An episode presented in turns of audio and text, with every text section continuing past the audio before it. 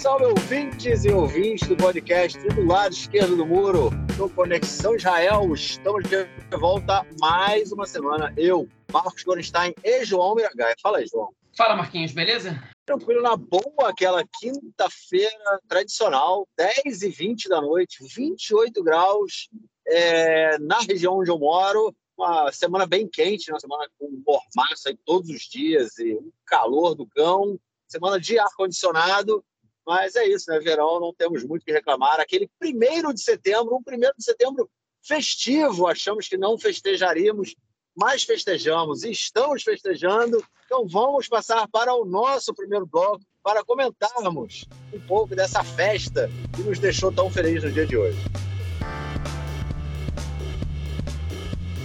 É isso aí, gente. Então, é, os ouvintes que já devem. Primeiro que os ouvintes que moram aqui em Israel sabem do que a gente está falando. E os ouvintes que não vivem em Israel e são um pouco menos é, desavisados é, ou não ouviram o último episódio, talvez não tenham muito aí é, ideia do que eu estou falando, mas vão entender agora, porque a gente está falando da volta às aulas, é isso aí. Primeiro de setembro, o, an, o dia em que as, as aulas voltam, né, o sistema educacional volta a funcionar depois das longas férias de verão de dois meses, 60 dias de férias de verão, criançada em casa, no dia 1 de setembro, todo mundo volta às aulas, né? Aquela alegria para os pais, né? Casa vazia, silêncio, né? Cheguei em casa hoje com um silêncio na minha casa, uma coisa emocionante. Mas, né, João, a gente aí na semana passada comentou, na verdade, a gente está comentando isso há muito tempo, desde antes do ano letivo é, terminar, havia aí uma crise, né, uma discussão muito grande entre o sindicato dos professores e o Ministério é, das Finanças, porque os professores pediam um aumento mais do que justo, né? afinal, viam aí é, salários miseráveis. Para quem tiver mais é, interesse em, em, saber sobre essa questão do salário, no último episódio a gente comentou né, bastante isso sobre os aumentos e tudo mais. É, enfim, achamos que não haveria um acordo e que o ano letivo não começaria hoje, mas, João, ontem, no apagar das luzes, depois de uma tentativa frustrada do ministro das Finanças, Avigdor Lieberman, de proibir na justiça a greve dos professores, enfim, governo e movimento social, movimento dos trabalhadores da educação chegaram a acordo e o ano letivo começou. Enfim, João, uma vitória para os trabalhadores da educação, para os professores israelenses, né, cara? E para a gente, pô. Já estava já tava ficando gente, maluco é aqui. Pois é, eu, eu, vou começar, eu vou começar minha fala do ponto de vista pessoal, para que, enfim, para que as pessoas que escutam a gente possam entender o que, que, que, significa isso na vida de um cidadão médio israelense, ok? É, antes de tudo, eu quero dizer que, enfim, a gente tem mais ou menos é, um terço, um quarto, perdão, dos nossos ouvintes, segundo as estatísticas do Ancor, eles são, eles moram em Israel, né? Cerca de 23%. É, só que desses, desses ouvintes israelenses, um terço moram em Tel Aviv. Então, eu tenho minhas dúvidas se está todo mundo por dentro aí de que dia 1 de setembro é o dia do começo das aulas, porque quem mora em Tel Aviv, em geral, é jovem, às vezes, muitas vezes não tem filhos e não, não tem certeza se eles estão por dentro exatamente dessa, dessa situação, né? É, eu, quando não tinha filhos, só sabia que era o primeiro dia de aulas, 1 de setembro, quando, por, porventura, eu ligava a televisão e estava falando nisso, porque eu passava direto essas notícias. Exceto quando tinha greve, né? Que, enfim, que é uma, talvez aconteça uma vez a cada 3, 4 anos. Enfim, eu nunca gostei tanto de queimar minha língua como eu queimei dessa vez. E olha que eu falei muitas vezes, gente pode apostar que vai ter greve. Eu não, aceitei, não, não acertei que ia ter greve, mas o, o dilema ficou até o final. Né? E, enfim, e teria greve é, se a gente não tivesse em período eleitoral, provavelmente. Né? Eu digo isso, porque, é, enfim, o Lieberman, que é o ministro das Finanças, ele não quis dar o aumento para os professores. Ele não quis entrar em acordo com os professores. Ele estava exigindo em troca é, uma série de mudanças nas condições de trabalho dos professores. Ele estava exigindo, é, ele estava dando um aumento muito pequeno para os professores é, veteranos. Né? O aumento que ele queria dar era só para os professores é, recém-ingressados. É, não queria dar aumentos grandes para os diretores das escolas. E quando, a, e quando a Suprema Corte negou ao Lieberman é, o, a, enfim, o, a, a petição que ele, que ele pediu a que ele tentou, né, para evitar, né, para transformar a greve em ilegal, para evitar a greve dos professores, ele não teve outra escolha. Em período eleitoral, ele não podia simplesmente virar e falar: dane-se, eu vou jogar duro com eles até o final, é, porque isso começa a afetar os votos que ele vai receber ali, porque, enfim, assim como eu, Marquinhos e outras muitas pessoas em Israel, né, é, as férias são um período muito complicado, porque em Israel, o cidadão normal, ele tem direito, atenção, a 12 dias de férias por ano, bem diferente dos 30 dias do Brasil. São 12 dias de férias por ano. É, é, isso incluindo as sextas-feiras, que aqui é fim de semana, né? Então, é, se você contar os dois sábados, você tem direito a 14 dias ao todo, mas em sábados as pessoas já não trabalham, né? Enfim, e é muito difícil a gente conseguir lidar com as férias das crianças, que são de mais ou menos dois meses, okay? começam no início de, de julho e terminam no fim de agosto. E é óbvio que para crianças pequenas, você tem o que a gente chama aqui de caetaná, que são é, é, como se fossem colônias de férias que acontecem dentro das próprias creches, né? é, mas são pagas, principalmente na idade de até três anos. Né? E é muito difícil para os pais poderem lidar com, conseguirem lidar com essa situação das férias das crianças mesmo que você tire férias nesse tempo, as férias nunca alcançam, né? E, e, e muitos pais e, e, mães são obrigados também a tirar férias é, na semana do Rola Moed, né? Nas semanas que são as festividades de Pesach e Sukkot, o trabalho te obriga a tirar cinco dias de férias e te cobra dois, né? Então você, então você já perde quatro dias de férias nessa brincadeira e te sobram oito, né? Para você tirar no resto do, do ano inteiro enfim, te, praticamente te impossibilita é, viajar com os teus filhos em outro momento do ano que não seja nem o Rola Moed, nem, nem as férias de verão, que são justamente quando as passagens para o exterior ou os hotéis no país estão caríssimos, enfim. E é uma situação que é complicada, bastante complicada para os pais. Enfim, muitas vezes algumas famílias dos avós ajudam, outras famílias dos avós trabalham, né, como é o caso da, da minha família. Né? Os pais da minha esposa vivem aqui, mas eles trabalham. Minha, meus pais não vivem em Israel, então eles não podem ajudar ficando com as crianças alguns dias e também trabalham. Então, é, enfim, é uma situação bastante complicada para os pais aqui em Israel ter que se dobrar em mil, especialmente para os pais que têm criança pequena, né? E aí, ou você gasta muito dinheiro com essas caetanot, com, com essas colônias, ou você é, enfim, conta com alguma ajuda externa, ou você se vira, tenta, tenta, se revezar, trabalhar de casa, hoje em dia muita gente trabalha de casa, e cuidar das crianças ao mesmo tempo e enlouquecer, que é o que, tá que aconteceu um pouquinho aqui na minha casa, né? Enfim, uma situação muito, muito complicada. Então a gente reza, tipo, até os seculares laicos, ateus como eu, rezamos para que comecem para comece o ano letivo no dia 1 de setembro, porque a gente não tem mais o que fazer, não é impossível dar atenção para as crianças e, e, dar atenção para o trabalho ao mesmo tempo. E é uma pena para as crianças que nas férias que eles têm, é, é, eles, enfim, eles têm que lidar com pais que estão trabalhando. Né? Enfim, então essa greve no início de ano, ela é de arrancar os cabelos, né?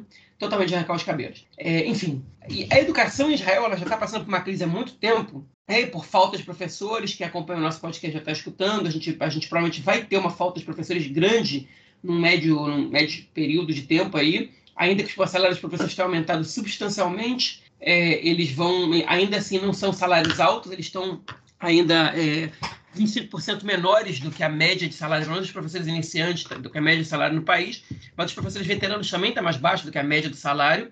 E não é só salário que é o problema de ser professor em Israel, né? É, a gente tem outros problemas, é um trabalho muito pesado, um trabalho que exige, enfim, bastante do, do, dos profissionais né, que, as, enfim, que as pessoas é, se cansam com o passar do tempo, mais no mundo de hoje que as pessoas não mantêm as mesmas professores para sempre, enfim, e isso é uma complicação, né? Tipo, para você conseguir manter os professores por bastante tempo lecionando em, em alto nível, principalmente, é muito difícil, né? É, e parte desse acordo que se fez foi tirar um pouco das, é, das boas condições de trabalho que tinham os professores, que envolvem, por exemplo, uma maior quantidade de dias de férias por ano ou dias de folga que as outras profissões. Por outro lado, hein, a, crise ela também não passa só pela, pela questão dos professores. Né? A crise na educação israelense ela também tem a ver com o fato da educação é, pública no país começar somente para crianças de três anos. Isso quer dizer que até os três anos é, você tem que pagar para as creches particulares. E as creches particulares, no melhor dos casos, elas vão custar na faixa dos 2.700 shekel por mês, okay? que são mais ou menos é, 800, 900 dólares por mês é preço de uma escola particular cara no Brasil, né? É, em geral. Ah, mas eu conheço em São Paulo, no Rio, escola mais cara que isso. Pode ser, em São Paulo, no Rio, as melhores escolas custam mais que isso. Mas se vocês vão pegar a média do preço das escolas particulares, não saísse, muito menos de creches particulares. Né? Enfim, aqui em Israel esse é o preço. É, enfim, a, a, licença maternidade ela tem, se não me engano, 14, 14 ou 15 semanas. Okay? Quando ela acaba, né, você tem a, a, mãe tem a opção, porque o pai tem três dias de folga depois que o filho nasce, né? E a mãe tem a opção de tirar a, até seis meses de licença maternidade, sendo que depois da 14 ou 15 semana, ela não recebe nada, né? Então, ou você volta a trabalhar com um bebê de três meses e meio, ou você entrega o teu filho com seis meses para uma creche, mais os dois meses e meio restantes, você, assim, você, não, você não recebe um centavo do, do Estado né, para poder ficar de licença maternidade. E aí, nessa brincadeira aí, você ou você não, você não recebe, né, ou você não trabalha e não recebe, ou você trabalha, recebe e tem que pagar papo de 3 mil, 3 mil e tanto shekel pra, pra, no, no jardim de infância particular, que é a minha experiência. Eu não tive, eu não tive das piores experiências, mas não é séria a educação, não é, enfim, é, é muito mais juntar as crianças e cuidar das crianças, não tem muitas atividades, não tem, enfim, é uma educação bem frouxa, né? a educação particular das, das creches. Não que a pública seja muito melhor na pré-escola, também não é, especialmente a dos tsaronim, né? que são a parte da tarde que você fica na creche, que as creches públicas e gratuitas são só até as duas da tarde. Depois das duas da tarde, você tem que pagar. É um programa oferecido pelas prefeituras, mas é pago. Aí fica na faixa dos 350 dólares. Isso varia muito de acordo, de acordo com a prefeitura. Né? Mas, enfim, é, e isso é, é, E aí a educação no Tsaronim, né, nessa parte da tarde, é muito fraca. É, é a creche pública é, é boa, não diria que é ruim. Que é isso aqui, enfim, você gasta muito dinheiro com educação. Eu agora estou soltando fogos, finalmente minha filha entrou na, na creche pública, a Noa entrou na creche pública e eu estou, enfim, estou com os dois filhos em creche pública e estou economizando. Não estou economizando, estou deixando de gastar uma grana preta com creche privada mas enfim, que é, possibilita você respirar um pouquinho mais, né? É, mas enfim, é, é, um problema isso. Israel investe na pré-escola, é, é, é, é o país que investe menos na pré-escola entre todos os países do OCDE, se não me engano, essa informação. Eu já li essa informação tem uns 3, 4 anos. É o país que menos investe na pré-escola. É muito pouco dinheiro que Israel investe em alunos de pré-escola, que o governo investe em alunos de pré-escola. E se pegar período, especialmente o período entre 0 e 3 anos, aí é ridículo que o país investe na pré-escola. Ridículo. Basicamente, é só o Ministério do Bem-Estar Social que subsidia algumas creches de ONGs, né? É, que, que dá, dá uma, um reforço financeiro para algumas creches de ONG para que possam receber, em especial, crianças cujas famílias têm dificuldades financeiras. Né? É, enfim, então é, é, é muito pouco. Okay? E estudos na área de educação mostram que a educação na pré-escola ela é, tende a ser a mais importante na vida da criança, ela tem que ser decisiva para o desenvolvimento da criança. Hein? E, enfim, Israel tem muitos anos que o investimento na educação aqui no país é basicamente na área de exatas. Né? A gente quer formar profissionais de high-tech e cidadãos e pessoas e, e etc. Isso não está na área de interesse dos, dos governos atualmente. Enfim, e a, e a, valorização do professor ela tem a ver com isso. Né? Dá para ver que o acordo do Lieberman era aumento do salário mas diminui as condições de trabalho, né? enfim, quer precarizar a profissão de professor, de, certa maneira, é, mas por sorte ele não conseguiu. Né? Então vamos, vamos falar um pouco mais em números para a gente poder chegar nessa, nessa conclusão. É, enfim, os professores tinham um salário médio, os professores iniciais, né, eles tinham um salário médio de cerca de 6.200 shekel. Era o, era o salário inicial. Ele vai subir para 9 mil shekel por mês. Okay? É, o ouvinte pode chegar muito alto, dois mil e tantos dólares por mês no Brasil, é um super salário, é verdade, mas em Israel não é. Em Israel você, enfim, tem dificuldade de, de, de fechar o mês com um salário desses, né? mas você considera que professores no estágio inicial receberem um salário desse, está falando em pessoas de 25, 26 anos, muitas vezes ainda não têm filhos, e isso, enfim, já, já é mais razoável. Né? 6 mil e pouco era impossível viver. Né? É, além disso, os professores que renovarem do terceiro para o quarto ano de ensino vão receber um bônus de 10 mil shekel na, na, passagem desse ano. Ou seja, vai incentivar os professores a ficarem mais tempo né, na profissão. Né, e não só trabalharem dois, três anos e saírem. Né? Os professores veteranos vão ganhar um aumento de 1.100 shekel. Né? Vale lembrar que a média de salário dos professores veteranos é, é ela é de 9.500 shekel. Então, eles vão, ganhar um, eles vão ganhar um pouco mais que os professores em estágio inicial, mas pelo menos vão ganhar um, vão ter uma diferença significativa. Ainda é abaixo da, do salário médio israelense, que é de 12.500 shekel, mas se aproxima um pouco mais. E os diretores de escola, eles vão receber um salário que varia entre, é porque também tem a ver com cursos que fizeram e com tempo de, com, com tempo de serviço, mas que varia entre 14 e 19 mil shekel por mês, que aí já é um salário, é um bom salário para Israel. É, enfim, além disso, é, os professores eles vão passar a trabalhar em datas que eles não trabalhavam, ok? Além disso, os professores vão, vão passar a trabalhar em algumas datas nas quais eles não trabalhavam antes, né? Como é, o Moeda, o de Purim, né? Que é um dia antes de Purim, o dia de Lag Baomer, que é outra festividade, okay? e outras datas mais. Só que eles vão ganhar folga entre Yom Kippur e Sukkot, né? As festividades de Yom Kippur e Sukkot. Né? Os diretores, eles vão poder dar para professores de excelência é, um bônus salarial também, e, e até aumento de, enfim, aumento de salário e bônus, se considerarem que o professor está fazendo um trabalho acima da média. Né? É, e o, uma, uma, das exigências principais do Lieberman era que a, a, o processo de demissão de professores das escolas fosse menos burocrático. E ele, essa, queda de, essa queda de base ele ganhou. Enfim, é, basicamente é isso. Tem outras mudanças nesse acordo que foi assinado, é, mas é um acordo que está passando a valer agora, já, já para esse já para esse ano letivo. Enfim, um acordo importante para a classe, para a categoria. Aí a Fabiana David, que é presidente do Sindicato dos Professores, que ganhou o apoio da ministra da Educação, a Ifat Chacha Bitton, ela saiu como a grande vencedora dessa situação. Se ela se candidata hoje ela para as eleições, ela vai ter, certamente ela vai ter um, um prestígio.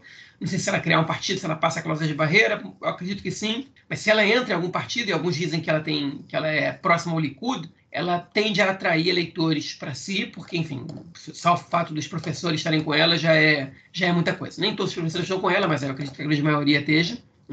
Né? É, enfim, a gente está falando de 2 milhões e meio de alunos em Israel que começaram as aulas hoje. Né? A gente não está falando do público universitário, que é outra situação. 2 milhões e meio de alunos das escolas públicas, que é um número muito alto, né? se você considerar que a população de Israel é de mais ou menos 9 milhões e 400 mil pessoas. Né? enfim, mais de um quarto da população estuda em escolas em Israel, né? uma população muito jovem do país. E o ano letivo começa, a gente fica feliz, né?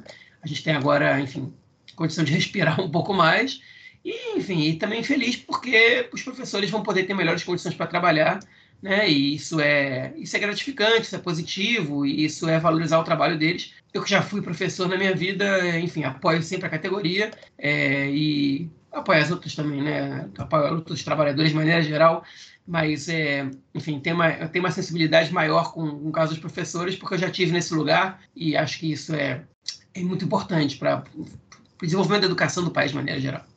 É isso. Grande vitória para os professores e, enfim, também para a educação israelense, né? É, eu vi uma... apareceu na televisão, é, foi uma, uma, uma, funcionária, uma trabalhadora da, acho do sindicato, fez um filme rápido com a com a Dan David, com a Yafa Dan David, e ela falando, falou, fez alguma pergunta sobre a greve, não sei o que, que você vai ganhar. Ela falou, não estou fazendo isso para ganhar, estou fazendo isso pelo sistema educacional é, israelense. E é uma verdade, né? Eu acho que quem ganha, acima de tudo, ganhamos todos nós, né? Que as crianças voltaram para a creche, para aquela coisa toda. É, a gente facilita muito, né? A gente pode trabalhar com mais facilidade e tudo mais. Porém, ganha bem, ganha também o sistema educacional israelense, como a gente já comentou aí no outros episódios, é, vem passando por uma crise bem, bem. Bom, vamos então à nossa próxima notícia do bloco, agora relacionada aí ao, ao é, é, evento que aconteceu. Quer dizer, acontece todo ano, né? O evento em Lag Baomer, né, a festividade de Lag Baomer, acontece um evento no Monte Meron, onde é, centenas de milhares de ultra-ortodoxos vão ao túmulo do é, rabino Shimon Bar Yochai, para poder, é, enfim, fazer as suas, é, é, suas orações e acenderem fogueira, enfim, toda a cerimônia em torno do, do túmulo do Rabino. No ano passado, houve um acidente seríssimo é, por, conta, é, por conta da superlotação, que deixou mais de 40 pessoas, cerca de 40, se não me engano, um pouquinho mais, 40 e poucas pessoas mortas, inclusive crianças, né? E, enfim, foi criada uma, uma no momento, né, imediatamente todos os membros do governo, que eram do governo Netanyahu ainda, tiraram o corpo fora, né? Tanto o Netanyahu quanto o ministro da, da Segurança Pública, o Amir Ohana, quanto também o ministro das religiões, né, o Ari Ederi, todos eles falaram que não tinham nada a ver com aquilo, né? É, nenhum deles é, assumiu responsabilidade. É, inclusive o, o Ohana falou na época eu sou responsável, mas não sou o culpado, né? Como se fosse possível. Você é responsável por alguma coisa e alguma coisa errada, enfim, você é o responsável. Mas, enfim, hoje é... começou recentemente, né? a gente comentou já disso no outro episódio, uma comissão, né? uma, uma, uma, vamos dizer assim, uma cerca, cerca de uma CPI, né? uma comissão investigativa, para ver aí, para apurar o que aconteceu é, nessa, nessa tragédia e indicar é, os responsáveis. E é, se descobriu essa semana que sim, o Netanyahu, enquanto primeiro-ministro, e o é, é, é, Amir Ohana, né, que era o ministro da Segurança Pública, né, Segurança Interna, eles receberam cartas informando da possibilidade de um, de um acidente, né, informando, no caso, é, é, do, do, alto risco né, que o evento ofereceria, oferecia em função da, do, do absurdo número né, de participantes. É, João, será que é isso que vai colocar o Netanyahu na cadeia, cara? Não, isso não vai colocar o Netanyahu na cadeia, okay? mas isso pode ter consequência para o futuro do Netanyahu. Né? Enfim, é uma, é uma comissão de inquérito, uma comissão de inquérito importante, okay? que ela pode derrubar, é, enfim, ela pode derrubar líderes importantes, né? como já fez antes. Ela, essa, por exemplo, a comissão de inquérito depois da guerra de Yom Kippur, ela pressionou muito pra, pela demissão é, do, do Rematkal, do chefe das Forças Armadas, David Eleazar, praticamente derrubou a Golda Meir, que tinha acabado de vencer, de, de ser reeleita, né, as eleições. A comissão de investigação depois da Guerra do Líbano, da Primeira Guerra do Líbano de 82, ela praticamente derrubou o governo Begin, né? ela é, tirou Ariel Sharon do Ministério da, do, da Defesa, né? Inclusive recomendou que o Ariel Sharon nunca mais fosse indicado a nenhum cargo é, público importante, né? que a gente sabe que não aconteceu, aconteceu justamente o contrário.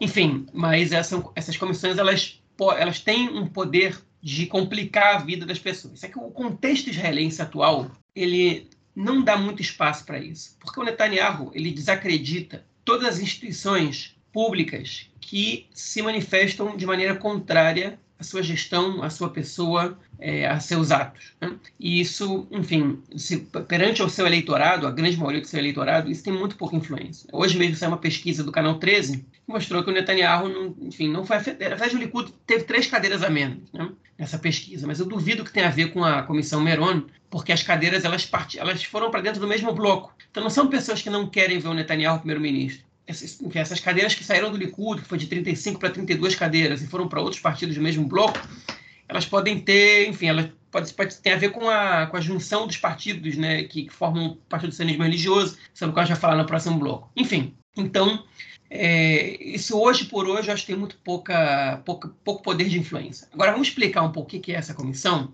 e o que, que significa essa carta. O Marquinhos explicou, a comissão investigativa ela é uma comissão que ela é, ela é pedida pela Knesset, né? o Legislativo ele solicita essa comissão, mas ela não é comandada pelo Legislativo, ela é uma comissão mista que tem participação de setores da sociedade civil, até militares, ela é presidida por um juiz, por um ex-juiz no caso, né? e ela tem participação de parlamentares também na parte do inquérito. Né? E essas pessoas elas têm o poder de interrogar envolvidos, quem eles convocam é, são obrigados a aparecer, precisam depor, né, são obrigados a depor, obviamente eles podem guardar o silêncio, mas são obrigados a depor. E o Netanyahu, por exemplo, ele foi convocado a depor, como outras pessoas foram convocadas a depor. Né? É, e essa comissão está tá avaliando quem foram os responsáveis por esse desastre, né, como morreram 45 pessoas né, há dois anos atrás. Lag Baomer é... Não, foi no ano passado, 2021. Sim, 2021, Lag Baomer 2021. Há um ano e meio, mais ou menos. E o Netanyahu, o depoimento que ele deu para essa comissão foi um depoimento muito constrangedor, porque ele tentou se esquivar da responsabilidade todo, em todo momento, é, disse que não sabia, que não tinha como saber, que uma pessoa que não sabe não pode ser responsabilizada, que o primeiro-ministro não tem como saber de tudo, e que nem todas as informações chegavam a ele. Mas essa, essa argumentação é uma argumentação que cai por terra muito fácil, porque as chamadas de atenção para a situação de segurança do, do Monte Meron, elas vêm desde 2009. E não pode ser que em 2021 o primeiro-ministro não, enfim, não esteja inteirado e não tenha tomado nenhuma decisão, nenhuma, nenhuma medida para reforçar a segurança do lugar, para evitar que como esse aconteçam. Inclusive, alguns alertas foram dados por membros do seu próprio partido, como a deputada ex-ministra Miri Regev. Né? Enfim, ela uma vez presenciando o, o caso, ela disse que ali era um cenário de, de, tragédia num curto prazo e que o governo deveria tomar uma decisão, né? deveria tomar uma medida, perdão. Okay? Então, ele foi investigado, o ministro da Segurança Pública, no caso, o Amir Ohana também, o ministro das Religiões, que era o Aredere também, o Amir Ohana também é do Likud, o Aredere, no caso, do Chas, o chefe da polícia, o chefe do setor norte da polícia, e etc. O Aredere, no caso, ele não recebeu essa carta de advertência, ele escapou dessa, mas o Netanyahu, o Amir Ohana, o comandante-geral da polícia, o comandante do setor norte da polícia e outras várias pessoas receberam essa carta de advertência. Okay? Essa carta indica okay, que, vê, que vê eles como responsáveis por ação ou omissão pelo desastre, mas não é um documento jurídico. É um documento, entre aspas, administrativo. Né? Ele, enfim, não faz parte do processo e que eles não, eles não estão sendo investigados num processo legal.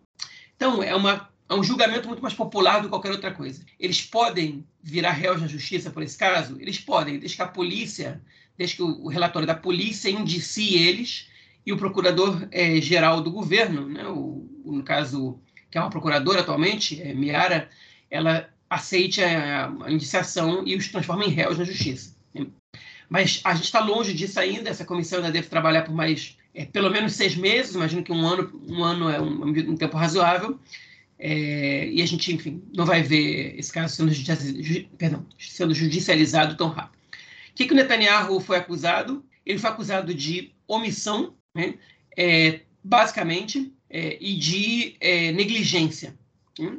E a principal resposta dele foi que ele não podia tomar uma atitude sem que ele soubesse do, do que estava acontecendo. O Amir Ohana, que era o ministro da Segurança Pública, ele foi acusado de permitir que o evento acontecesse sem restrição de público. E ele disse que ele recebeu toda a informação do comandante-geral e que, e que não existia uma demanda para impedir o evento de acontecer ou acontecer em outros termos. O comandante-geral recebeu a carta dizendo que ele, é, enfim, que ele foi responsável por permitir o evento de acontecer nessas condições e que ele ignorou, é, enfim, recomendações extras e ele jogou a culpa no comandante do setor norte. Ele disse que a responsabilidade pelo evento não era dele, era do comandante do setor norte, chamado Shimon Lavi. O Shimon Lavi, que ele foi acusado de não preparar uma programação nem mudar de acordo com, a, com as, as, advertências feitas anteriormente e também quando soube que existia uma possibilidade de, de superlotação. E a resposta dele foi que houve uma, uma recomendação para reduzir o número de participantes, que não foi respeitada é, pelos organizadores do evento, okay? que a polícia não tinha como fazer nada, enfim. E aí foi um culpando o outro, um culpando o outro. É, provavelmente vai sobrar para alguém nisso aí. Alguém vai ser, vai ser mais, é, enfim, vai, vai, vai, receber uma condenação pública por, esse, por essa comissão maior do que outros.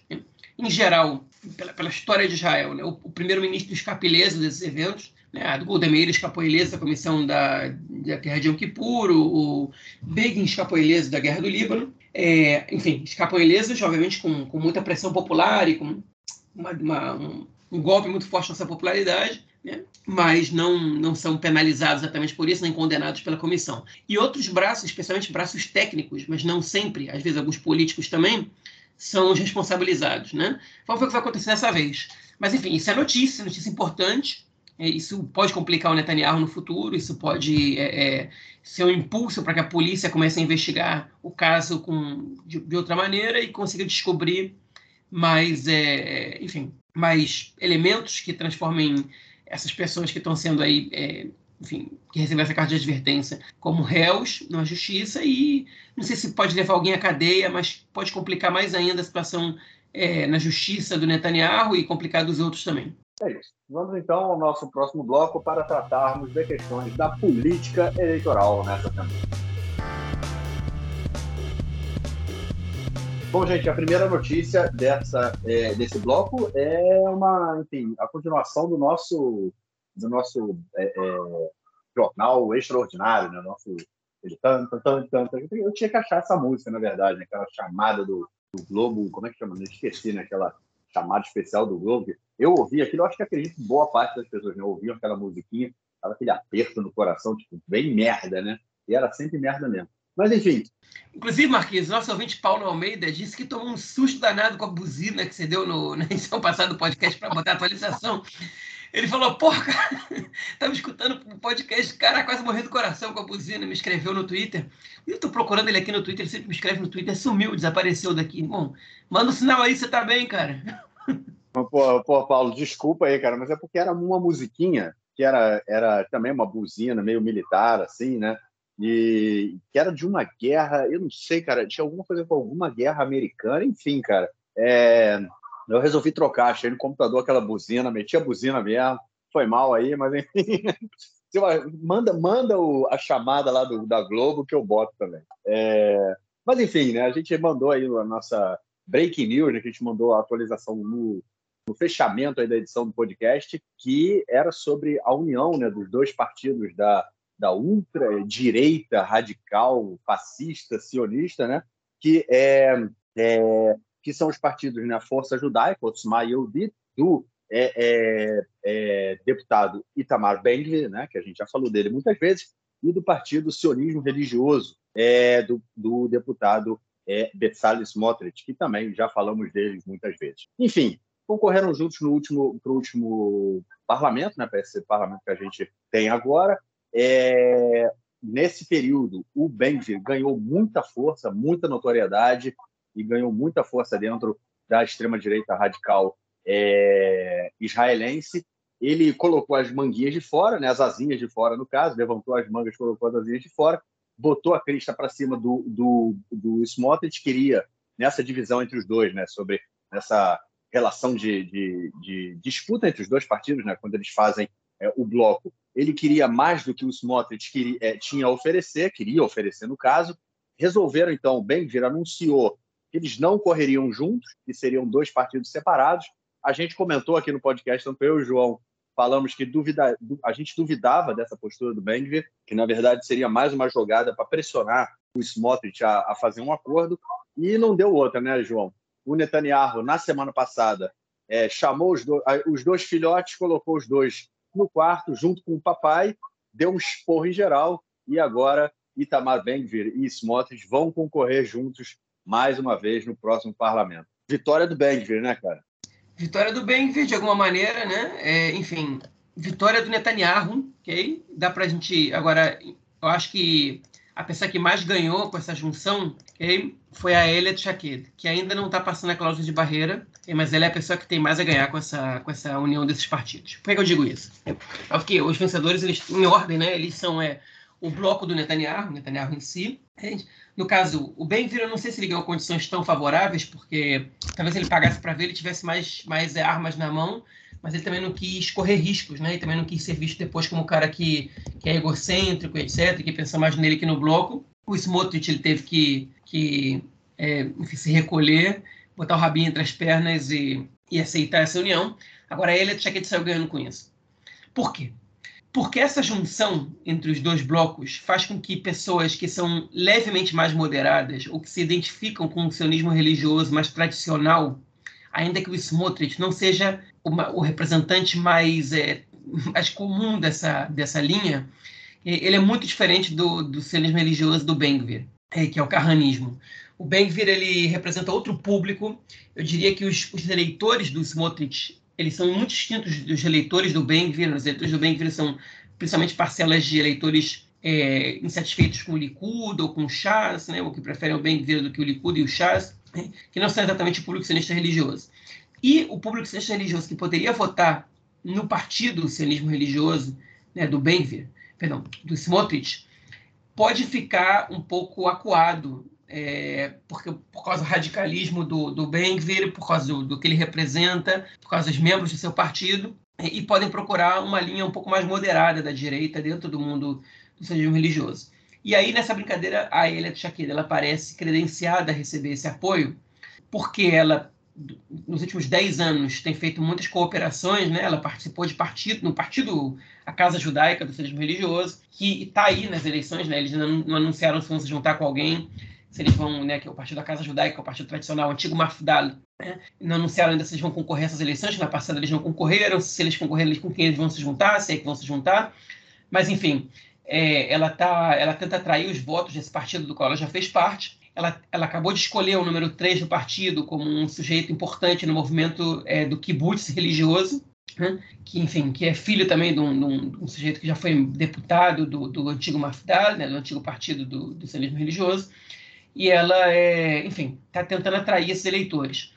E no caso, os eleitores que não querem votar no Ben-Gvir porque acham ele radical demais, eles podem correr um pouco para o colo da Elia Tchaked. A Elia Tchaked ainda não é a representante mais natural possível para essa parcela, e agora ela está brigando, né, ela está disputando espaço com o partido, né, a União Republicana, né, é o Campo Republicano, esse partido que o Benny Gantz formou agora com o Guido Ansari o, e o Gadi Eisenkot, né, o ex-chefe das Forças Armadas, né, que, enfim, que atraíram para esse partido o Matan Kahana, que era um deputado do partido da Chaquet, que foi levado pelo Bennett para lá, que é um ex-piloto é, na verdade, não, não, só piloto, né? ele é ex-comandante da Força Aérea Israelense é, e é um sujeito recenista religioso. É, e, enfim, e, e, com essa aquisição, eles estão tentando atrair para esse partido o voto dos recennistas religiosos mais moderados. Né? Então a Elia Tchaked, ela começou a ofensiva dela contra é, esse partido e daqui a pouco ela deve estender a ofensiva dela contra o Smotrich e o Ben-Gvir. É, vai ser, é, é, o que eu acredito que vai acabar acontecendo.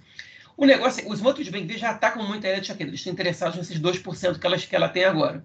É, agora, eu, eu não sei se ela pode revidar com muita força, porque se ela acusa eles de serem direita demais, ela pode perder o, eleitorado de direita dela. E se ela, enfim, ela tá, então ela está tentando atrair os eleitores de uma campanha positiva, sem ataques a esse lado do grupo. Uma campanha positiva mostrando que ela é a candidata natural da direita moderada, da direita é, é republicana, digamos assim, é, e não está funcionando. Né? Até agora não está funcionando. Ela precisa passar a cláusula de barreira, porque se ela não passa a cláusula de barreira em duas, três semanas, a tendência é que, enfim, daqui a pouco acaba a possibilidade de ela se juntar com outro partido e, e a tendência é que ela acaba, acabe minguando né, no, no cenário político, no cenário eleitoral até as eleições. Né?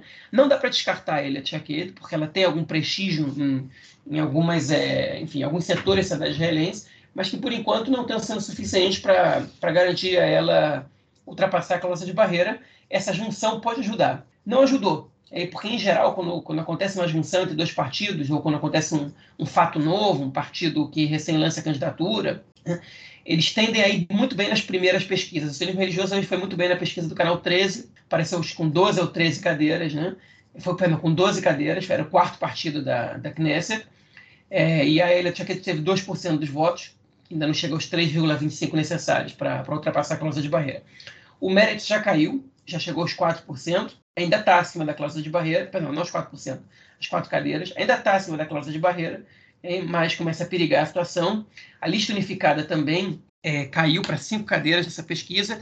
É óbvio que tudo isso é dentro da margem de erro, mas enfim, isso não é, não é uma coisa que deve ser totalmente descartado. Hein? E a lista unificada, né, a lista de partidos árabes, além da gente estar tá contando com é, um percentual que indica que menos de 40% do eleitorado árabe vai votar nessas eleições, o que pode garantir a vitória ao Netanyahu né, essa, essa ausência do, de voto do eleitorado árabe, é, a própria lista unificada está é, correndo o risco de ter, passar por um racha. O partido Balad, que é o partido enfim, nacionalista palestino, né, que, tá, que é parte dessa, da, dessa, dessa lista de partidos, que concorrem juntos já desde 2015, é, eles estão flertando a se separar do partido e concorrer sozinhos. Só que o Balad não oferece uma proposta, é, pragmaticamente falando, diferente da que a lista unificada oferece. É um partido que vai ficar na oposição, que não vai indicar ninguém para primeiro-ministro, e sempre foi o menor dos partidos da lista unificada.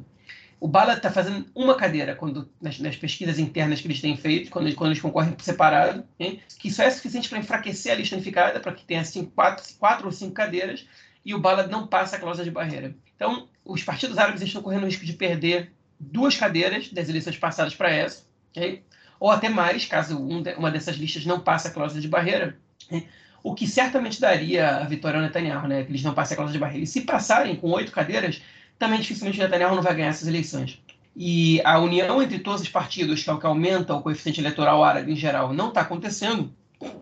E a liderança desses partidos todos não tem conseguido convencer a população árabe de que eles merecem mais uma oportunidade. E isso, enfim, está é, tá sendo um, um, um fator importante nessas eleições.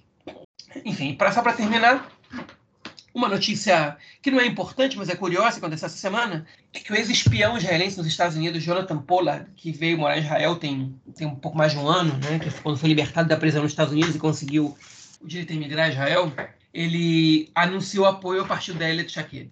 O que significa quase nada. Né? Enfim, tem, ele tem um, uma popularidade entre o público da direita, nacionalista religioso, mas não tem um, enfim, não tem um grande poder de atrair votos. Inclusive, chegaram a cogitar que ele fosse candidato, né? que, ele entrasse, que ele entrasse na lista do partido, mas ele negou.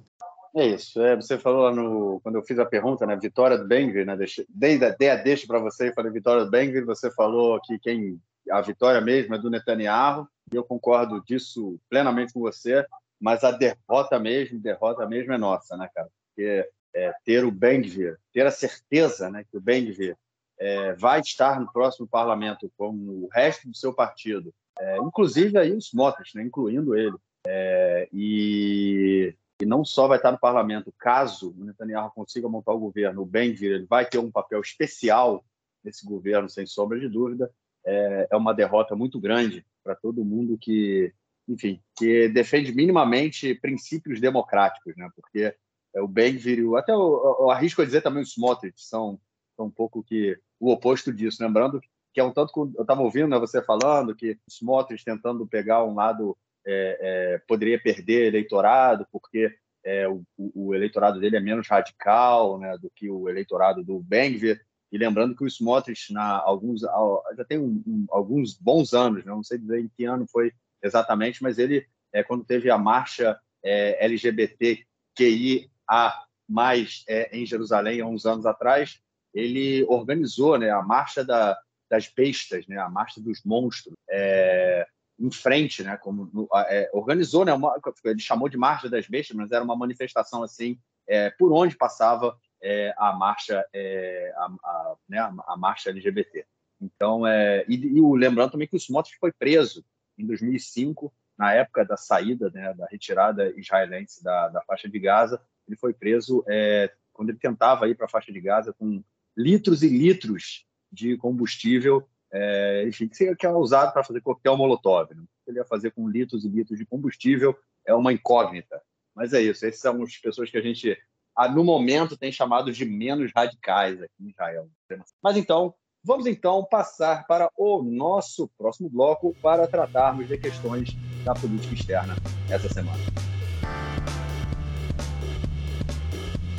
Bom, gente, é naquele, vamos dizer assim, tendo, tendo como pano de fundo duas coisas, né? Um, a, a, o acordo nuclear, né, é, com o Irã, das grandes potências ocidentais, né, com o Irã, é, falando aí principalmente entre a Europa e os Estados Unidos, é, e o outro pano de fundo, a guerra na Ucrânia, né, em que Israel é, se mantém ali em cima do muro, né, ele, principalmente depois da entrada do, do Lapid como primeiro-ministro, o governo tomou uma postura mais é, ofensiva, mais crítica né, à Rússia. É, lembrando que quando o Bennett era o primeiro-ministro e o Lapid era o ministro do exterior, é, ficou o, o, Bennett tomou uma postura mais neutra, o Ministério do Exterior tomou uma postura mais crítica à guerra, né, é, o que gerou já um certo ali ruído com a Rússia naquele momento. E agora é, o, o primeiro, o Lapid, né, que é o ministro do Exterior e o primeiro-ministro, ele mantém uma, uma linha mais dura, uma crítica maior aí à, à guerra é, na Ucrânia é, e isso deixa o país em é, a, a, segurança né, do país, vamos dizer assim, em certos apuros, porque Israel constantemente tem feito aí é, ataques, né, há anos, na verdade, em território sírio para impedir principalmente a passagem de armamentos iranianos para o Hezbollah. É óbvio que a, a Rússia, né, informada de todos os ataques, são ataques aéreos, é, a Rússia informada de, de, de, tudo isso que acontece, e dessa, é, no dia de hoje, nessa noite, mais uma vez, Israel fez ataques agora na região do aeroporto de, é, de Damasco e deixou também ali, é, no aeroporto de Alepo, desculpa, e Damasco, né? Foi aqui, em toda a região. E a Síria, dessa vez, ameaçou atacar, contra-atacar, falou que não vai ficar barato. É, João, é guerra na, é guerra na, na Ucrânia, é acordo nuclear com o Irã e essa, esses ataques sucessivos né, no território sírio, que também fazem parte de uma mensagem para o Irã dizendo que é, as coisas não vão ser tão fáceis assim caso eles queiram é, chegar aí a, a, a, a, fabricar armas nucleares. Mas, enfim, João, esse, esse tabuleiro de xadrez aqui no Oriente Médio está cada dia que passa mais complexo. Israel é, é sempre, né, como sempre, andando numa linha bem bem tênue, né?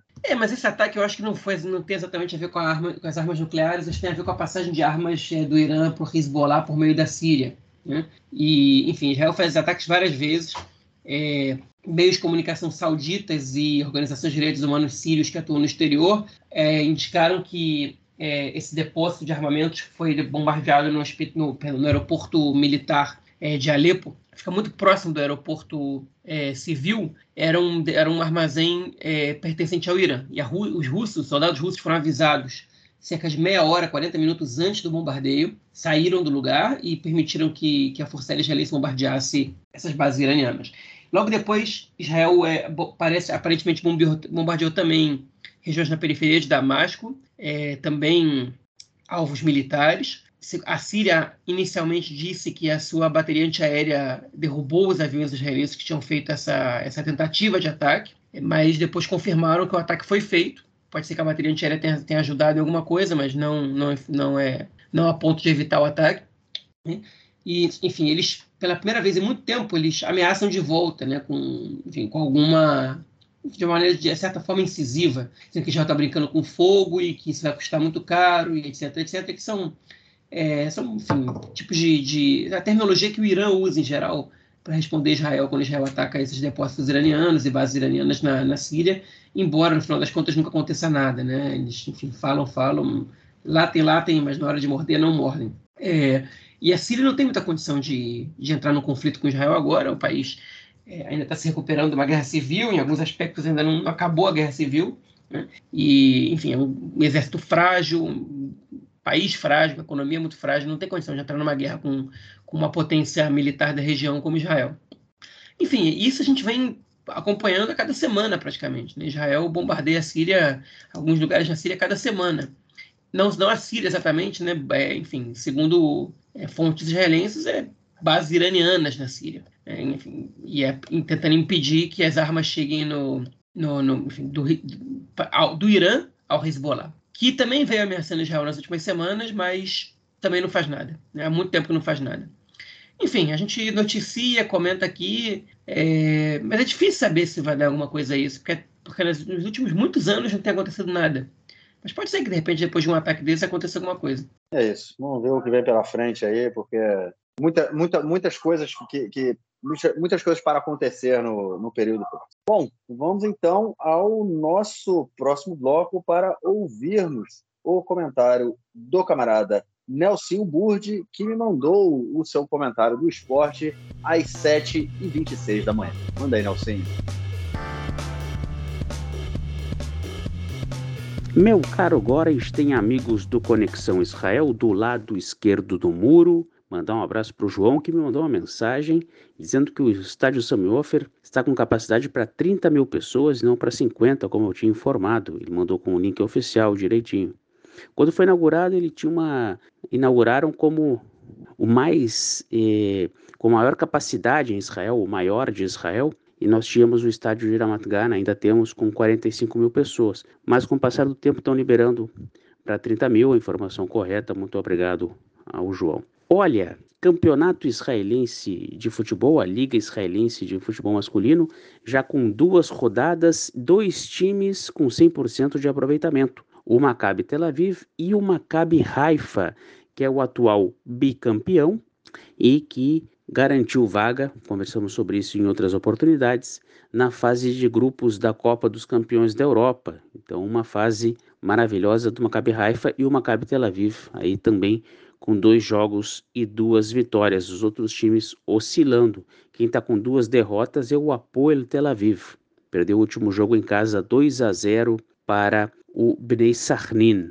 A rodada que segue neste final de semana. Meio de semana, jogos dos campeonatos europeus e jogos às vezes das Copas aqui em Israel. Final de semana, jogos da Liga Israelense de Futebol do Campeonato de Israel. É isso aí, um grande abraço. Valeu, mestre. Brigadão pelo seu comentário e te esperamos na semana que vem, às 7h26, mais cedo ou até o término da edição, Nelson. Sem pressa. João, algo mais a declarar ou a gente fica por aqui, cara? Podemos ficar por aqui. É isso. Ficamos por aqui, então. É, nos falamos na semana que vem para gravarmos nosso episódio 155. Forte abraço, cara.